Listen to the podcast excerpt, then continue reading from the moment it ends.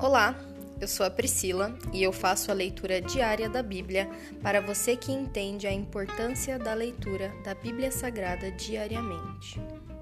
Que Deus esteja com todos.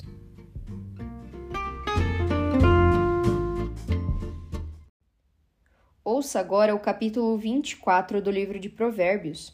Não tenha inveja dos maus, nem deseje a companhia deles, pois tramam violência no coração e suas palavras sempre causam problemas. Com sabedoria se constrói a casa e com entendimento ela se fortalece. Pelo conhecimento, seus cômodos se enchem de toda espécie de bens preciosos e desejáveis. O sábio é mais poderoso que o forte. Quem tem conhecimento se fortalece sempre mais. Portanto, não saia para guerrear sem boa orientação. Com muitos conselheiros se obtém a vitória. A sabedoria é elevada demais para o insensato. Entre os líderes à porta da cidade, nada tem a dizer. Quem planeja o mal se torna conhecido como criador de problemas. Os planos do insensato são pecado. O zombador é detestável para todos. Se você vacilar no momento de dificuldade, sua força será pequena. Liberte os que foram injustamente condenados a morrer. Salve-os enquanto vão tropeçando para a morte. Não se desculpe dizendo: não sabia o que estava acontecendo. Lembre-se de que Deus conhece cada coração. Aquele que zela por sua vida sabe que você estava ciente ele retribuirá a cada um conforme suas ações. Meu filho, coma mel, pois é bom, e o favo é doce ao paladar. Da mesma forma, a sabedoria é doce para a alma. Se você a encontrar, terá um futuro brilhante, e suas esperanças não serão frustradas. Não seja como o perverso que fica de tocaia na frente da casa do justo, nem ataque a moradia dele. Ainda que o justo tropece sete vezes, voltará a se levantar. Mas uma só calamidade é suficiente para derrubar o perverso. Não se alegre quando seu inimigo cair, não exulte quando ele tropeçar, pois o Senhor se desagradará disso e dele desviará sua ira. Não se perturbe por causa dos maus, não tenha inveja dos perversos pois os maus não têm futuro, a luz dos perversos se apagará. Meu filho, tema o Senhor e o Rei, e não se associe com os rebeldes, pois serão destruídos repentinamente. Quem sabe que castigo virá do Senhor e do Rei? Mais ditados dos sábios. Estes são mais alguns ditados dos sábios. É errado tomar partido quando se julga um caso. O juiz que diz ao perverso: Você é inocente, será amaldiçoado pelo povo e odiado pelas nações. Mas as coisas irão bem para os que condenam o culpado. Eles receberão grandes bênçãos. Uma resposta honesta é como um beijo de amizade. Antes de construir sua casa, Planeje-se e prepare os campos.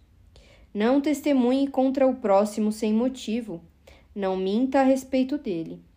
E não diga: agora vou me vingar do que ele me fez. Vou acertar as contas com ele.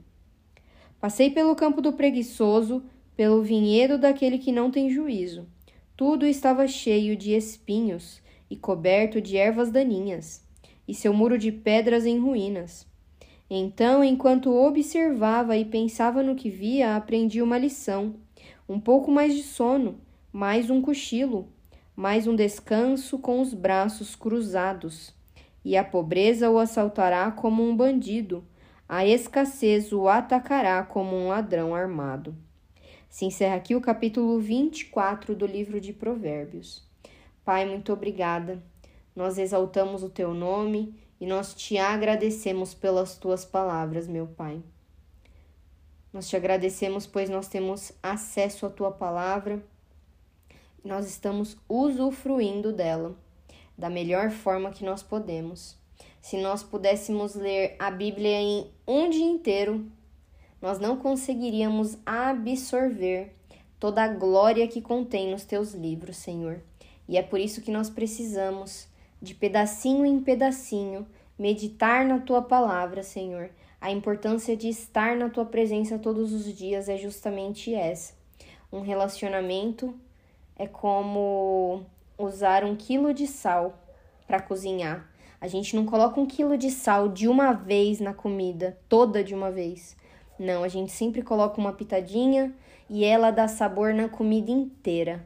Da mesma forma é a nossa meditação da palavra juntamente com o Senhor, meu Pai.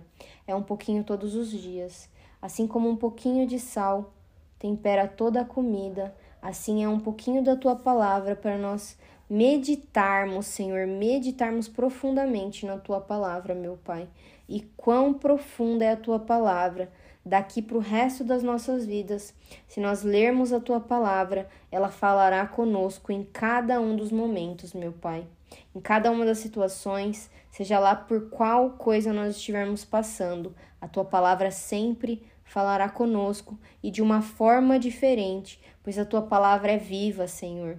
O teu Espírito Santo se move através da tua palavra quando nós lemos ela e nós meditamos nela. Pode ser que quem está ouvindo agora tenha pensado em várias coisas diferentes. E da mesma forma, a mesma palavra falada fala diferente em cada um dos corações. Eu te peço, Senhor, abençoa cada uma das pessoas que ouve esse podcast, Senhor, dá força e inspiração, Senhor, para que elas continuem a usufruir da maravilha que é a tua palavra e que é meditar na tua palavra, Senhor.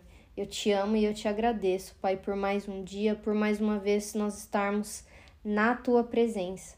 Que nós não venhamos a nos cansar, mas que o teu amor renove e renove a cada dia, a cada nova manhã. Essa é a nossa oração em nome de Jesus, amém.